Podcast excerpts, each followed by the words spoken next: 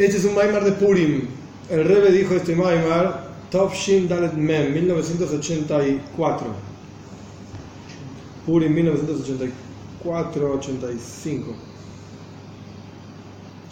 Y salió impreso en realidad Shin Mem Ges para Purim 1988. El Maimar básicamente de lo que habla, el, el, contenido básico, básico, muy resumido del Maimar es qué significa, que, qué significa estar dormido y qué significa que el Golus, que el exilio es un dormir, un sueño. Ah, ¿Qué es? cita esa de Teilim, seremos como los que sueñan. Sí, ahí lo que el Acá el rey no cita eso en particular, pero existe esta cosa y ya tiene que ver con los sueños, es otra historia. Pero el punto acá es el dormir. ¿Por qué el punto del Maimar es dormir? Ahora vamos a ver dentro del Maimar, pero el punto es, ¿por qué el punto del Maimar es dormir? Porque hay una aloje en Purim, hay muchas cosas para hacer en Purim, muchos detalles de lo que es la fiesta de Purim, etc. Pero hoy nos vamos a detener solamente en un prat, un detalle. Hay una aloje en Purim, hay que leer la Megile tanto de noche como de día. ¿Sí? Imi, es un paso que en y se aprende. A la, a durante el día, durante el día, Shem manda su bondad, y en la noche está cantando conmigo. De acá aprendemos, la Gemora Megillah explica que acá aprendemos que hay que leer la Megillah, Megillah Esther, el libro de Esther, a la noche y de día. Y se lee con un rollo y con un, un, especial, una melodía especial diferente de la melodía de la Torah. Bien, hay que leer la Megillah.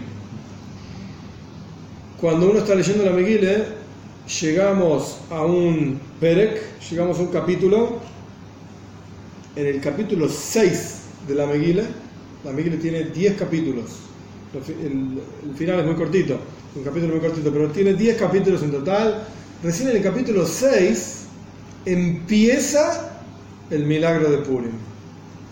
Bekitsu, en resumen, no es ahora una clase sobre qué pasó en Purim, asumo que la gente sabe la historia de Purim y lo que pasó, si no vayan a leer el libro de Esther.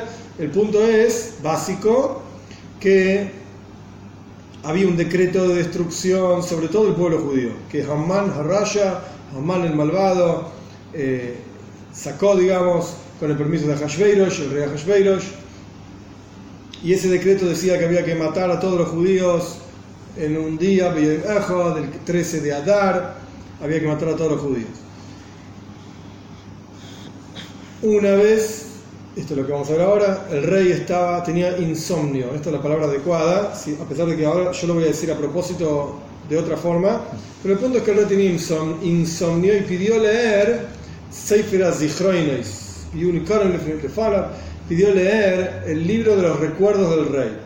Baimatze Kosov estaba escrito ahí, esto es el, libro de Esther, estaba escrito ahí en el libro de recuerdos del rey, que Mordejai, Hayehudi, Mordejai el judío, le contó a la reina Esther sobre un, un intento de asesinato, un complot para matar al rey, Vixana Baseresh, así se llamaban los dos tipos que querían matar al rey.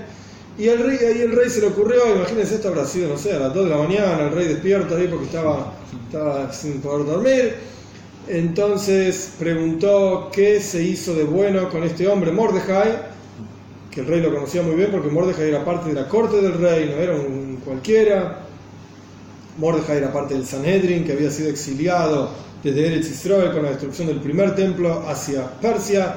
¿Qué se hizo con él?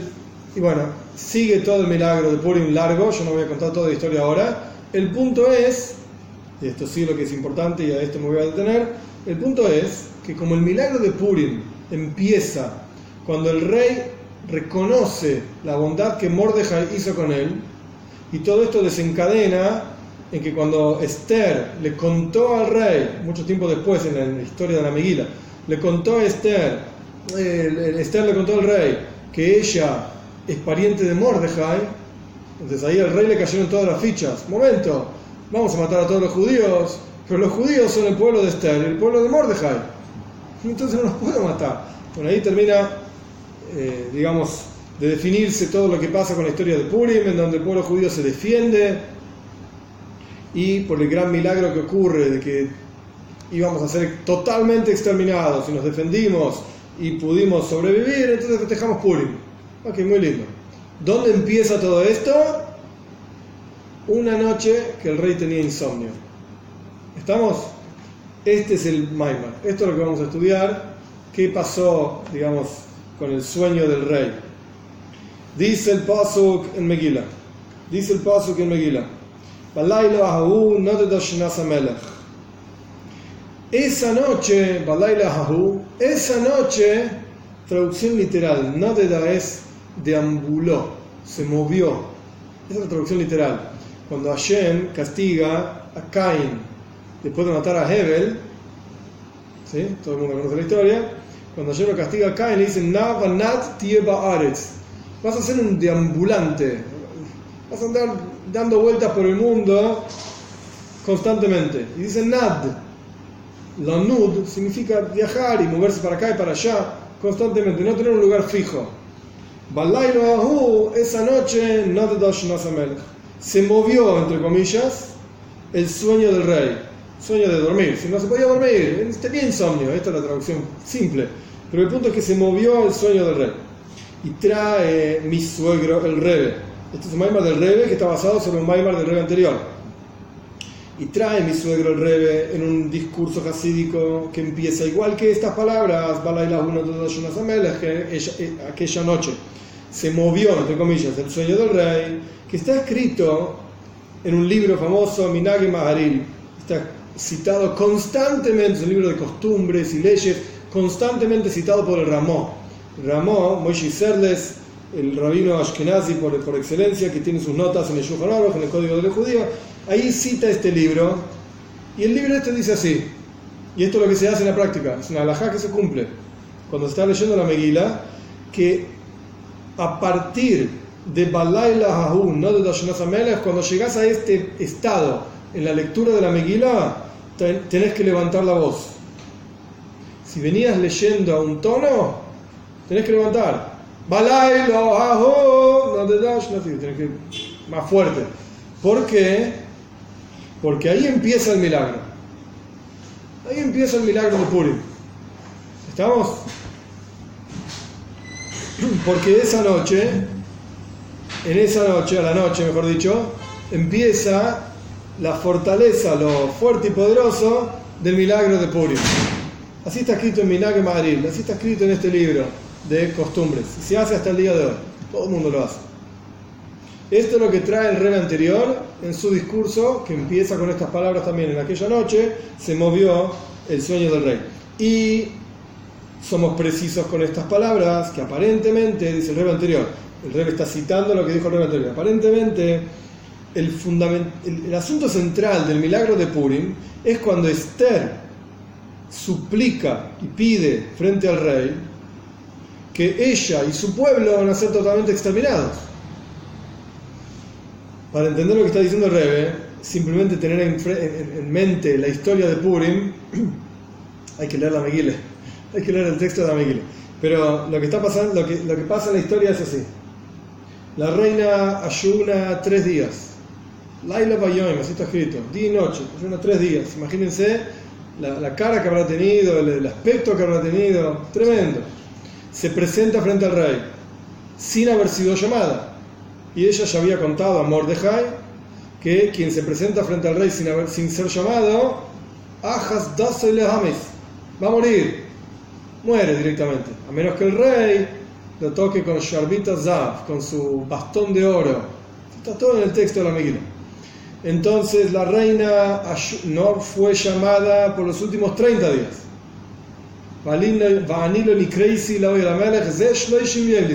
No fui llamada para ir al rey los últimos 30 días. Y vos, le dice Esther a Mordejai, ¿y vos querés que yo me presente frente al rey?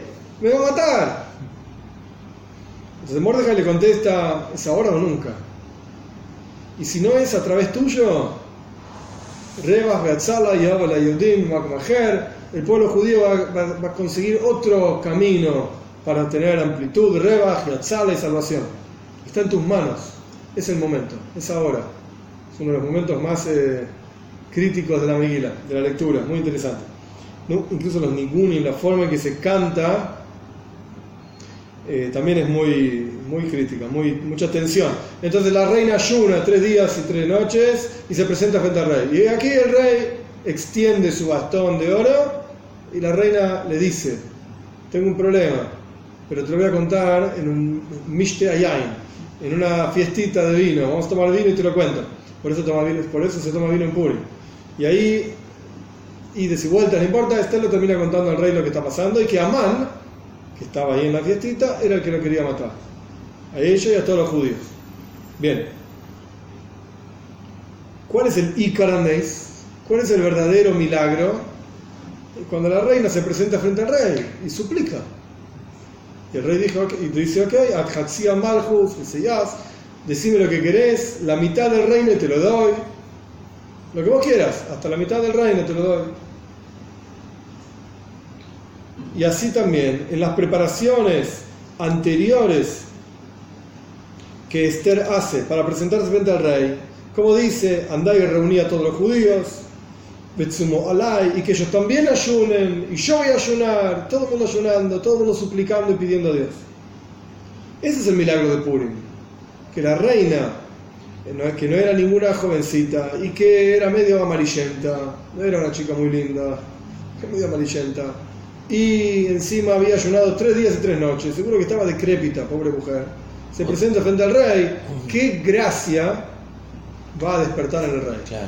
Un rey que lo único que le importaba eran las chicas lindas, buscaba jovencitas, etcétera, etcétera, no importa los detalles, una tras de la otra. Probaba una, le gustó, probaba la otra, le gustó, una tras de la otra, hagan fila, va probando todas. Eso es lo único que le importaba a Hashveiros.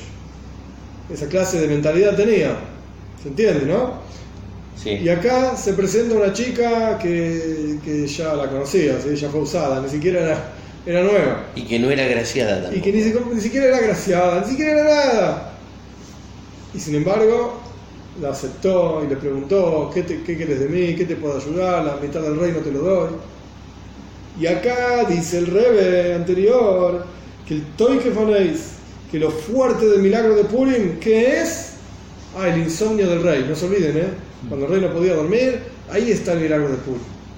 Que esto es lo que dice Maharit, no es que, no es que el rey anterior lo dice. Entonces no se entiende. ¿Por qué elevamos la voz? ¿Por qué es tan importante este insomnio del rey? Y trae el rey anterior, lo que dice en un midrash que se llama Yalkut Shimoini, trae el rey anterior en el midrash que el versículo cuando dice Balailo de en esa noche se movió, entre comillas, el sueño del rey. ¿Quién es el rey? Malko Sheloilam es el rey del mundo, es Dios.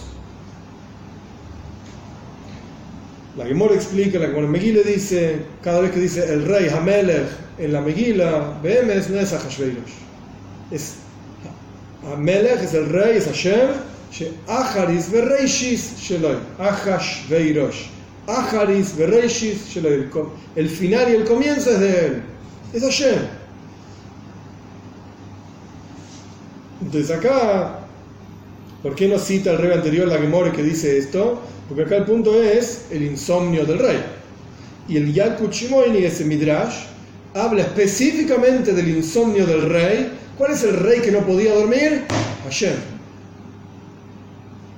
Y pregunta el rey, ¿acaso Hashem duerme?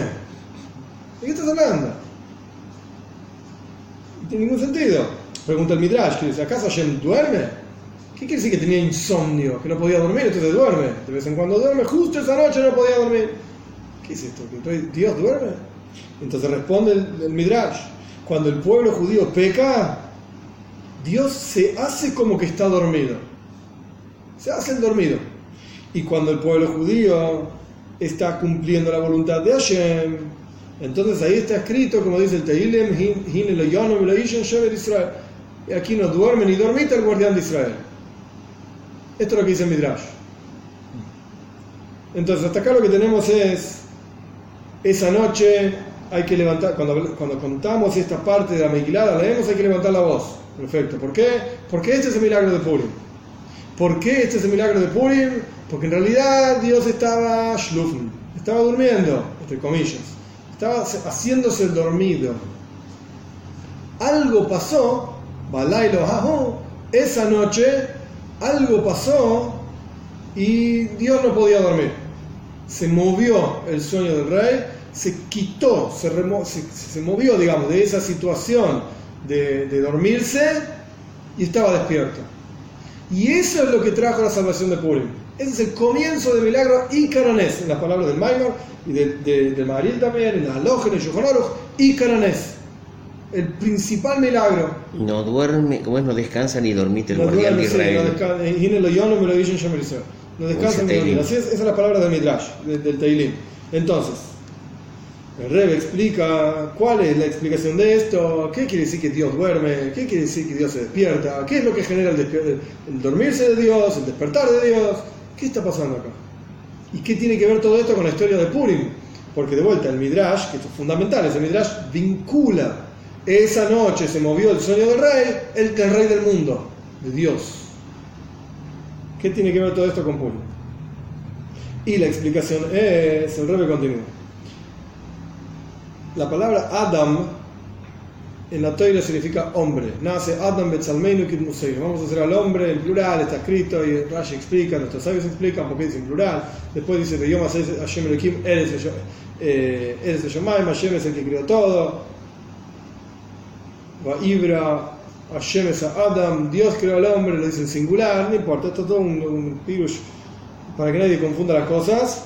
El punto es que la palabra Adam quiere decir hombre. ¿Por qué hombre se dice Adam?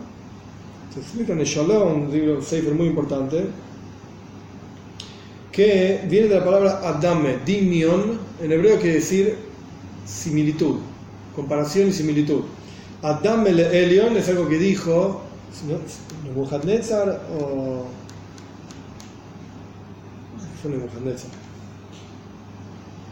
Me parece que era Nebuchadnezzar. Adam el Elion, yo soy como un rey, Moishav, Ekim Yoshavti, yo me siento con los, reyes, con los, con los dioses. Adam el Elion, soy un dios. Se creía un dios.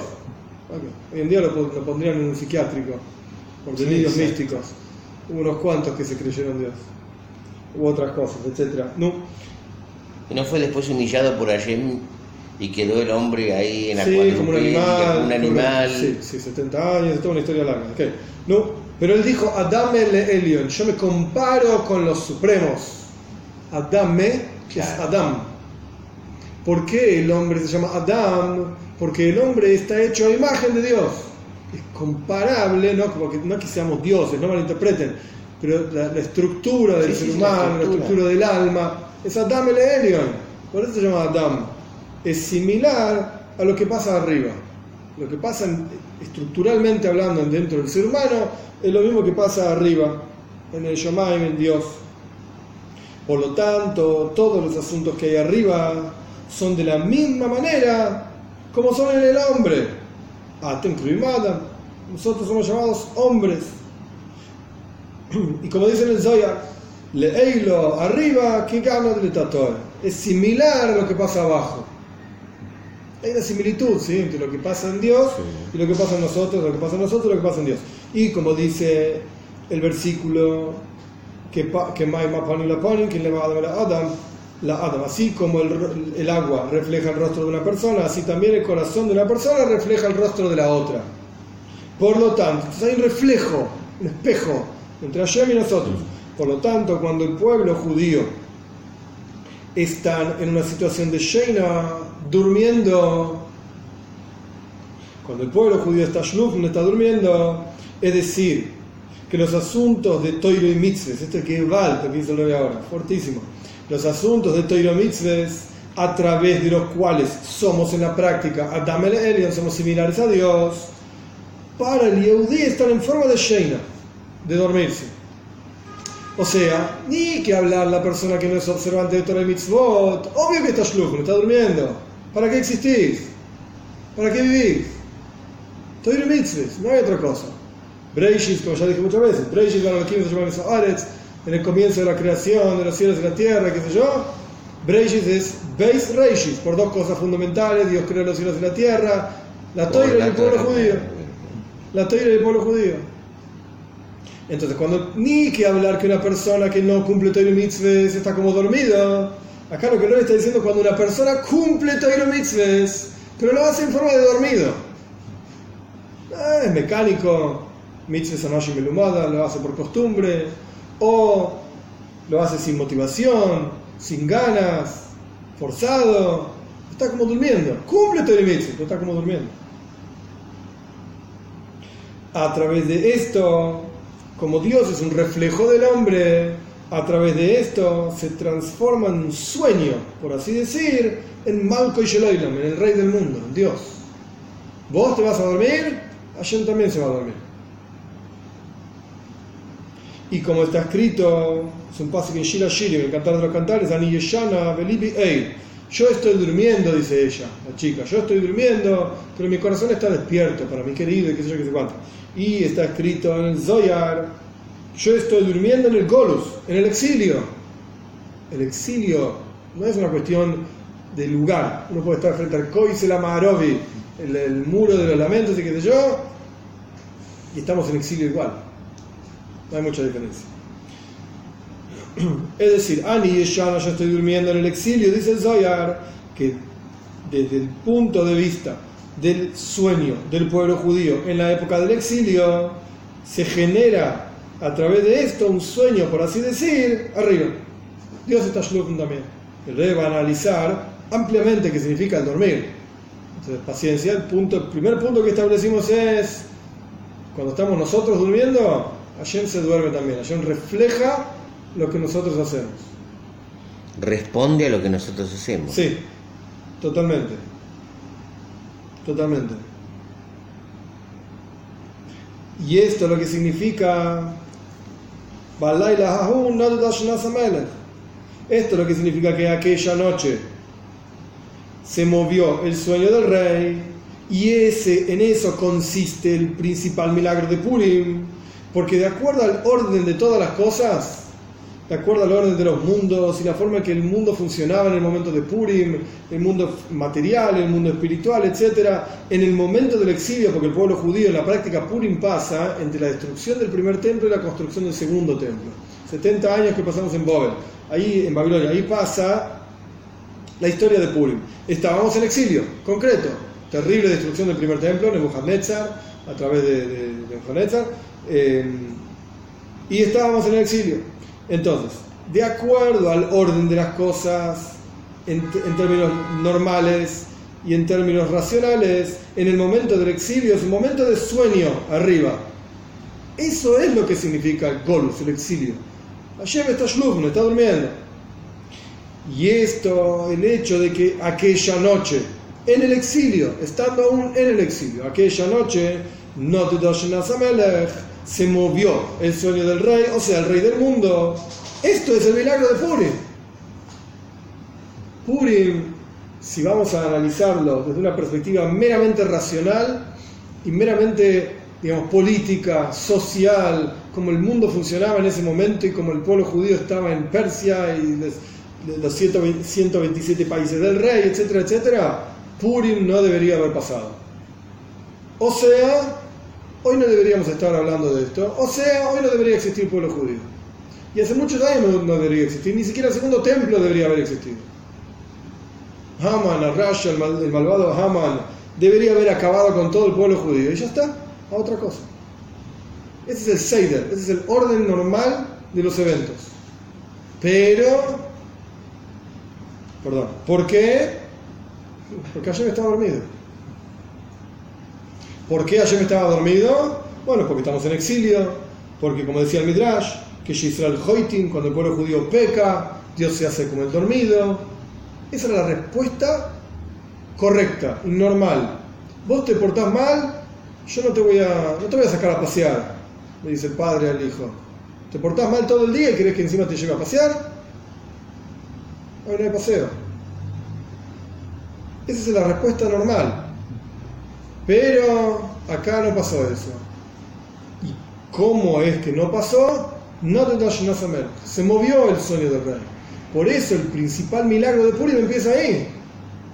Porque eso cambió absolutamente el, el ¿cómo se dice? El flujo de toda la historia. Sí. Eso cambió, Cambió todo. la trama de la historia. Cambió la trama de la historia. Toda la historia cambió. porque el rey no podía dormir, en el, en el texto de la historia el rey no podía dormir, miró el libro de los recuerdos, yo qué sé, se acordó de Mordejai, del mérito de Mordejai, la, le explica que Mordejai juntó 22.000 chicos para estudiar Toira, y no solamente Toira, sino las leyes del Beis Hamikdash, a pesar de que no había Beis Hamikdash, no había templo, no, Mordejai estudiaba con los chicos, incluso cuestiones que no eran prácticas. El rey recordó a Mordejai, ok, y, y ocurrió el milagro de Purim. Pero el centro de todo es que Dios no podía dormir, entre comillas. No se durmió.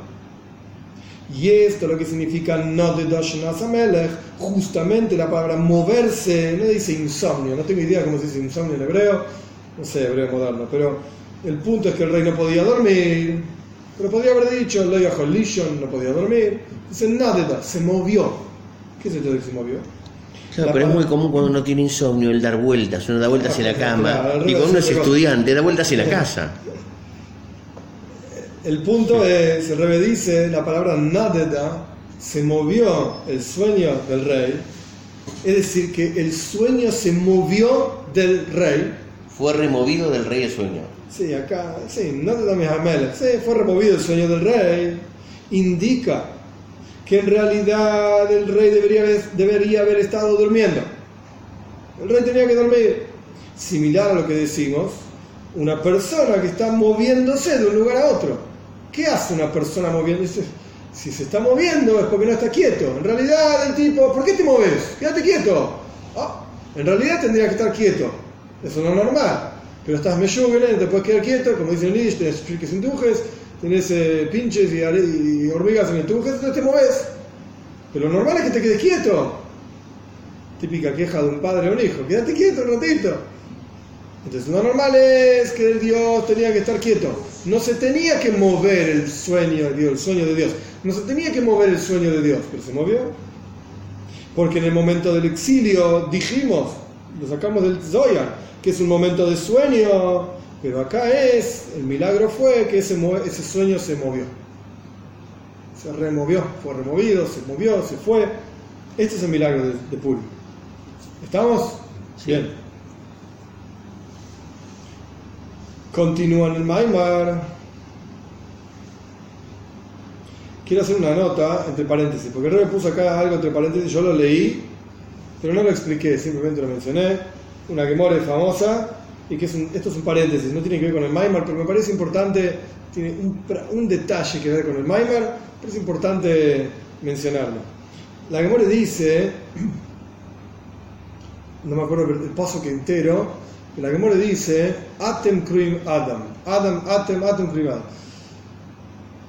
Atem Tsen Marisi, ustedes son mi, le dice Dios al pueblo judío, un profeta, le dice Dios al pueblo judío, eh, acá no dice dónde está, ok, no, eh, ustedes son mi rebaño, Adam Atem, ustedes son hombre, Adam Atem, con esas tres letras, Aleph, Dalet, Mem, Adam, ustedes son hombre.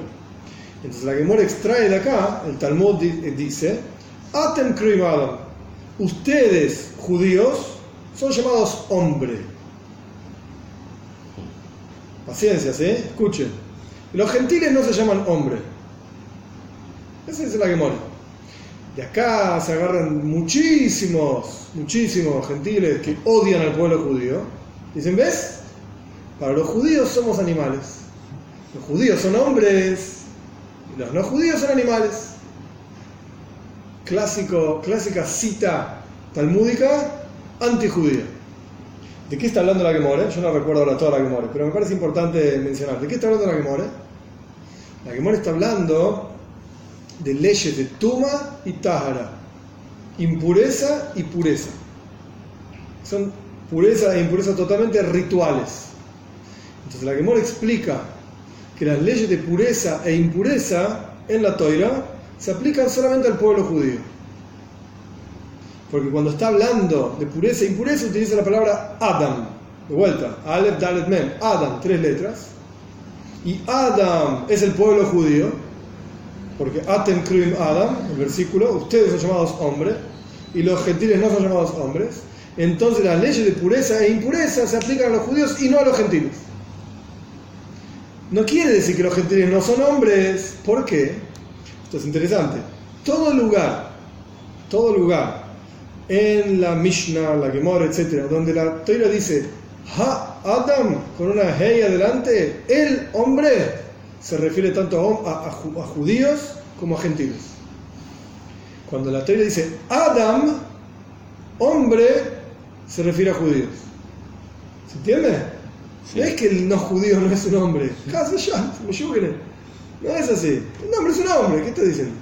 Aparte, cuando Dios crea al hombre, nace Adam. Vamos a hacer un hombre. Incluye a los no judíos también. Adam Arishon, el primer hombre es el padre de todos.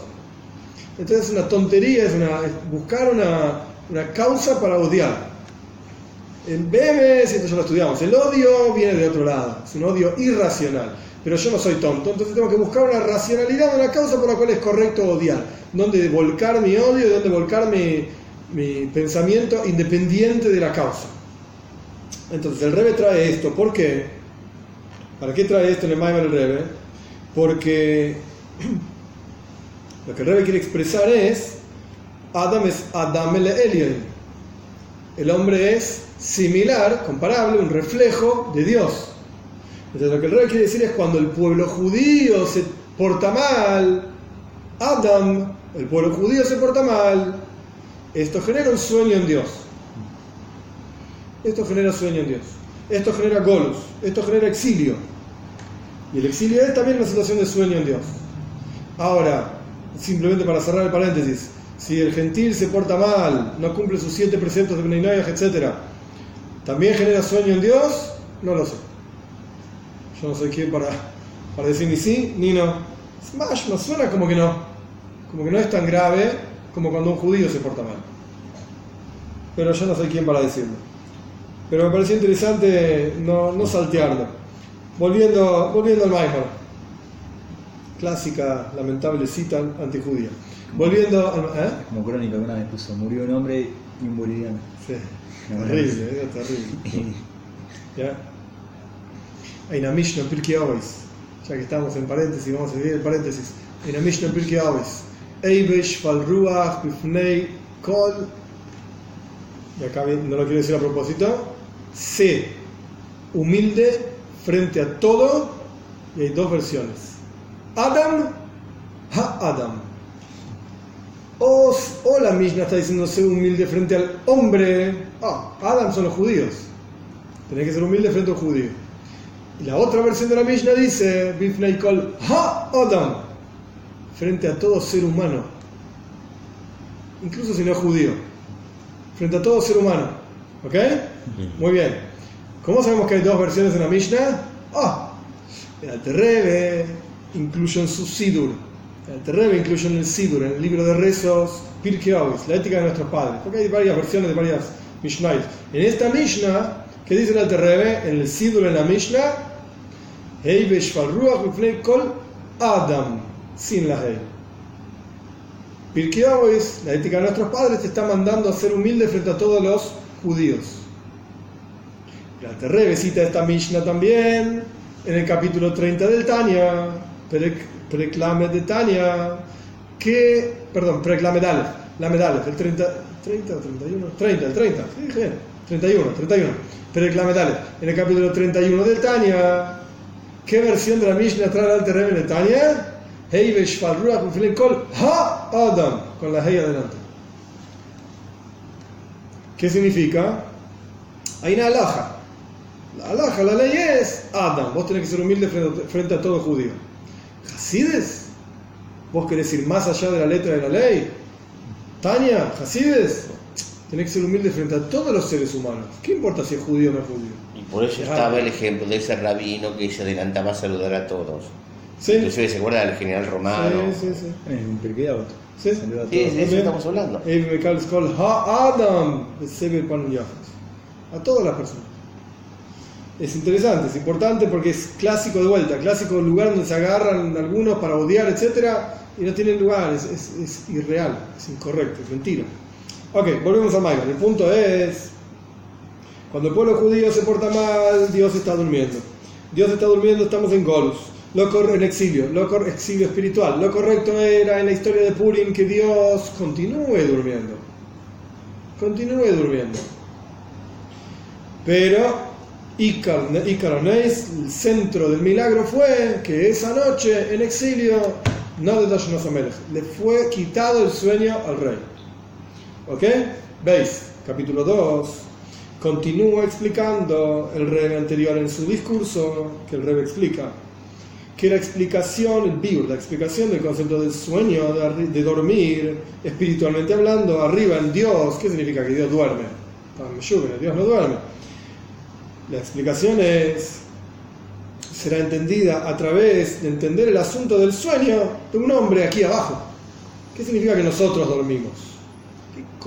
Espiritualmente hablando, ¿qué significa dormir? Como está escrito en Ioy, en, el libro de Ioy, de mi carne voy a percibir divinidad. Entonces yo voy a entender a Dios a través de entenderme a mí mismo. Ahora bien, ¿cuál es la diferencia que hay entre una persona despierta y una persona dormida, aquí abajo, la diferencia no es en la esencia misma de esta persona, que uno cambia cuando está durmiendo que como cuando está despierto. Cuando estoy durmiendo tengo cinco ojos, cuando me despierto vuelvo a tener dos. Cuando estoy durmiendo tengo tres cerebros, cuando me despierto tengo uno solo. No, no, no, la persona siempre es la misma. La esencia de la persona no cambia cuando está despierto cuando está dormido. Porque aquí que cuando la persona está durmiendo, su existencia está plena, entera, no le falta nada cuando se va a dormir. ¿Te falta un brazo cuando dormís? ¿Te falta la cabeza? No falta nada, está entero el cuerpo 100%. La persona no cambia. En el momento del sueño están todos los miembros y todas las eh, nervios y venas, etcétera, e incluso la vitalidad, la energía vital de cada uno de los miembros del cuerpo continúa vigente, incluso cuando estás durmiendo. El cuerpo continúa el corazón latiendo, el cerebro mandando información, y el intestino, y los, el hígado, y los riñones, todo funciona, y los pulmones, todo funciona. 100%. No te volvés ciego cuando dormís. Ay, tenés los ojos cerrados. Eso es otra cosa. Los párpados están cerrando los ojos. Pero no estás ciego cuando dormís. Y de repente cuando te despertás, ahora ves es así. El cuerpo está pleno, 100% cuando está despierto cuando, cuando está durmiendo como cuando está despierto. Y en, y en ese momento, cuando está durmiendo, están todos los potenciales del alma y actúan con su actividad tal y cual como cuando está despierto.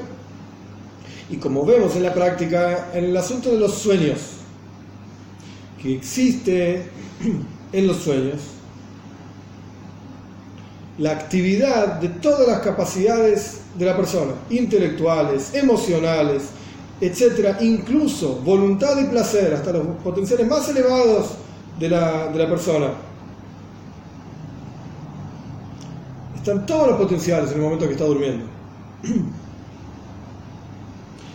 Al punto tal que cuando la persona es meritorio, los conceptos que entiende o que estudia, entre comillas, en un sueño son seis gelamiti, son conceptos verdaderos.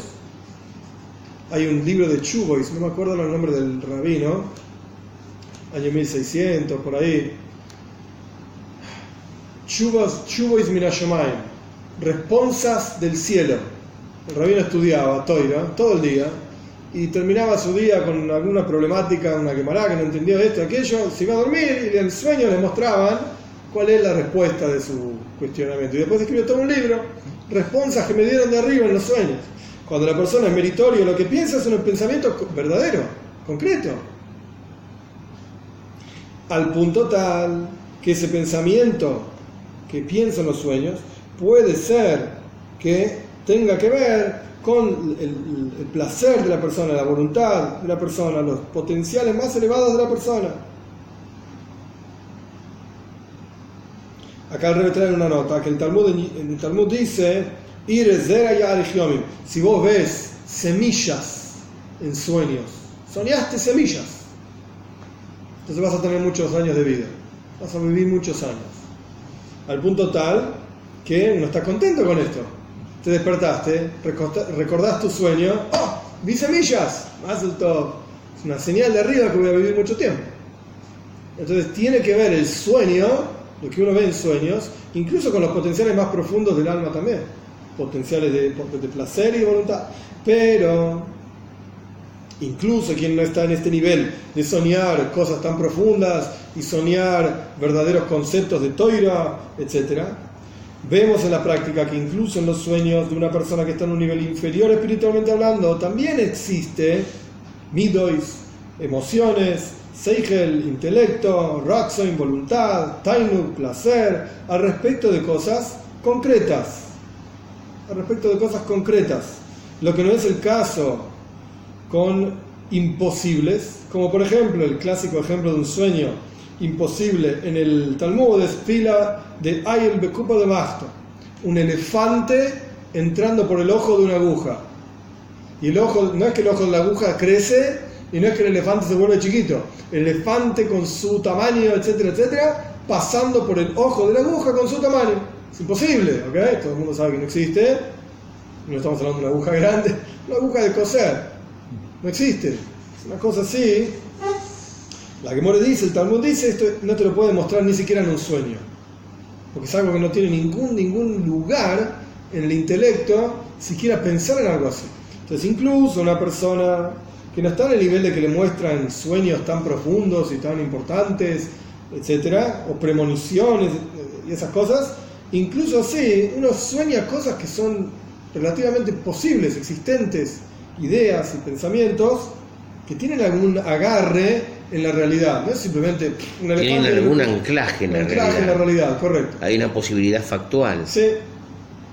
Y la diferencia entonces, vemos que la persona está plena y que los sueños también son cosas que tienen algún anclaje en lo real. Y la diferencia entre una persona que está despierta y una persona que está durmiendo es que cuando está despierta, todos sus asuntos son ordenados. Me suda, hay un seider, hay un orden. Y cuanto más aún que no tiene ningún sentido que haya dos cosas opuestas al mismo tiempo, mientras uno está despierto. Estoy acá y en un segundo estoy en Miami. No, no existe. La Plata, Miami te lleva todo un día de viaje. Entonces no puede ser. Estás despierto, estás lluvia. Si vos pensás que estás en Miami, estás mal. Estás acá en La Plata. Y dos cosas opuestas no pueden estar unidas. E incluso dos cosas opuestas ni siquiera pueden estar una atrás de la otra inmediato. No puede ser. En el mundo despiertos. Y cuando los asuntos, perdón, todos los asuntos y las fuerzas son en forma ordenada, se reconoce, se ve entonces la diferencia que hay entre un asunto y otro asunto y la virtud que hay de una fuerza, un potencial por sobre otro potencial. Está todo ordenado, está todo clarísimo. Uno entiende que cabeza es cabeza y piernas son piernas. Y uno entiende la virtud de la cabeza que es pensar y dirigir el cuerpo y uno entiende la virtud de las piernas, que es dirigir, quiere decir, andar, caminar, llevar a la cabeza de un lugar a otro. Y uno es consciente, por eso la cabeza está arriba en el hombre y los pies están abajo. La cabeza superior a los pies. Y uno entiende que hay un seider, hay un orden. No puedes caminar con la cabeza ni pensar con los pies. Hay un orden. Lo que no es el caso en un momento de sueño, en, durmiendo, cuando uno está durmiendo. En un sueño puede ocurrir la unión de dos potenciales opuestos.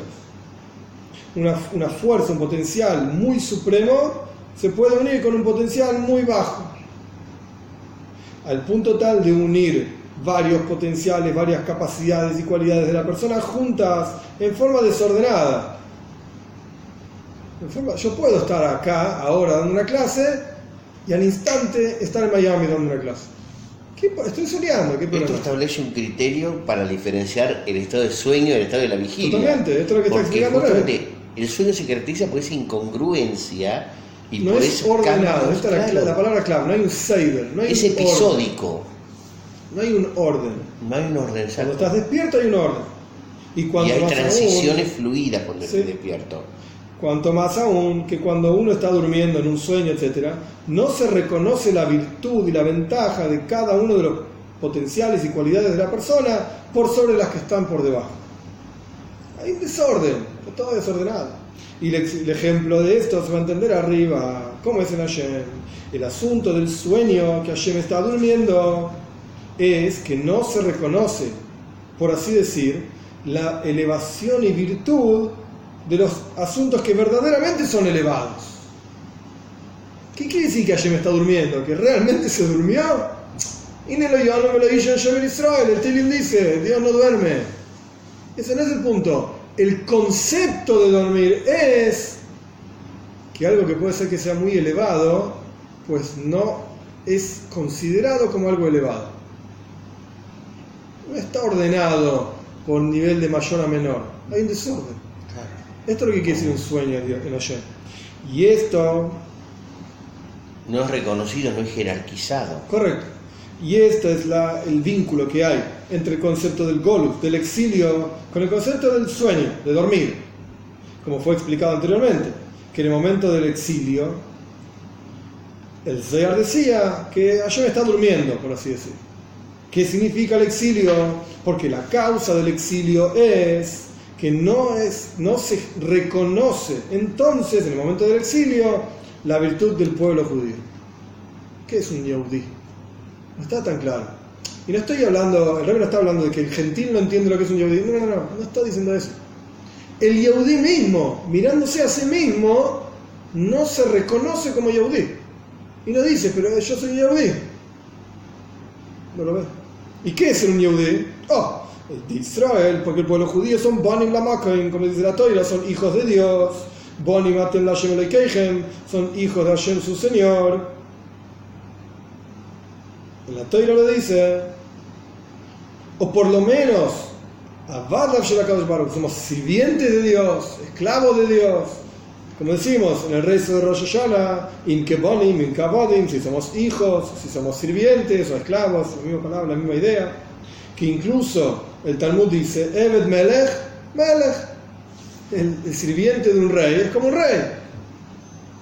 Y acá yo dije a propósito, como un rey. El rey me pone entre paréntesis, no solamente como un rey, Eved Melech, Melech. Yo lo conocía como eh, Shliach Melech, Melech también. No, no, la frase es Eved Melech, Melech. Es un midrash. Eved Melech, Melech.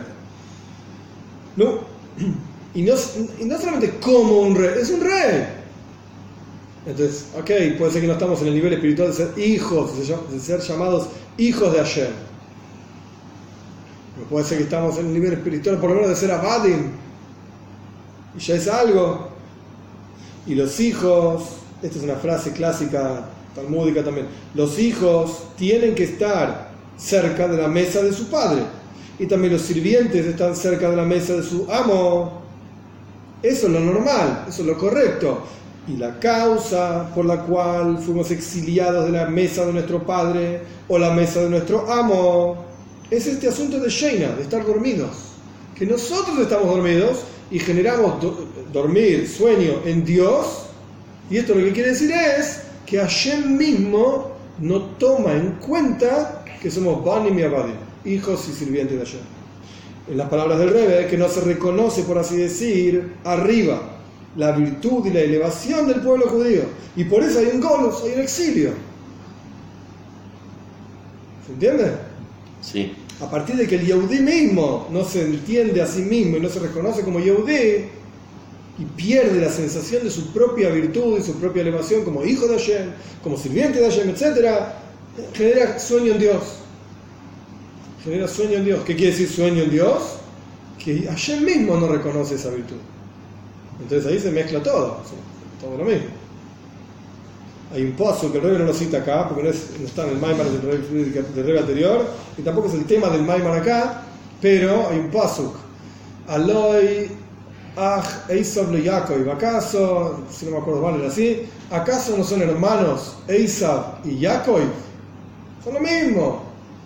Son hermanos para un padre, todos sus hijos son iguales, o deberían ser iguales. Y sin embargo, dice Mikol es Esav, es Jacob Ohavtiv, es Esav Soneisi. Amo, dice Hashem, amo a Jacob y a Esav lo odio. Es un paso, es una nebúa, es una profecía. No recuerdo ahora si es Irmia, no recuerdo, tengo que buscar. No, pero el punto es que hay una situación en la cual, sí, efectivamente somos todos iguales somos todos hermanos. Eisab y Jacob son hermanos. Y hay un nivel en el cual, sí, está bien, son hermanos. Pero Hashem dice, a Jacob lo quiero y a Eisab no. ¿Qué es lo que genera el sueño? El Yehudí no sintiéndose a sí mismo Jacob e Israel, sino sintiéndose igual que Isaac. Lo que genera es que ayer mismo dice, ok, vos pensás que sos igual que Isaac, entonces estamos en el nivel de, en el nivel de Aloy, Aj, Isaac le Jacob. Isaac es hermano de Jacob, te voy a tratar igual que a Isaac. O a Isaac lo voy a tratar igual que a vos. Esto es el. Este es el concepto pnimi muy profundo de lo que significa el exilio.